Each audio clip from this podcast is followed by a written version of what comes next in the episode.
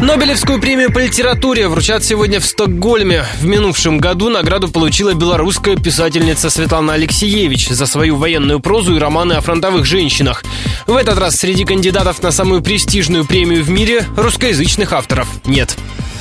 Подробности. На премию претендует кенийский писатель Нгуги Ватхионго. Критики признают его самым талантливым прозаиком Восточной Африке. Пишет романы, пьесы и эссе о родной Кении. Самый серьезный соперник африканского писателя – японец Харуки Мураками. В своих полуфантастических книгах он описывает страну восходящего солнца глазами европейца. Другой возможный лауреат – сирийский поэт Ахмад Саид Азбар, известный как Адонис, пишет исключительно на арабском и только о древних доисламских культурах шумеров, финикийцев и вавилонян. Еще один претендент на Нобелевку – американец Филипп Рот, чьи остроумные романы не раз становились бестселлерами. Перед премией букмекерские конторы всего мира традиционно принимают ставки. На ком можно заработать больше всего, рассказал литературный обозреватель и редактор отдела культуры журнала «Русский репортер» Константин Мильчин. На первом месте Нгуги Ват Хионга, на втором месте любимый у нас Харуки Мураками, на третьем менее известный в России сирийский поэт Адонис. За Нгуги Ватхионга дают 4 к 1. То есть, если вы поставите доллар, то получите 4 с него. Мураками у него рейтинг 5 к 1, и у Адонис 6 к 1. Вторая тройка выглядит так. Это Филипп Рот, американский писатель, норвежский поэт Юн Фоссе и американский писатель Дон Делила. Вот у них 12 к 1.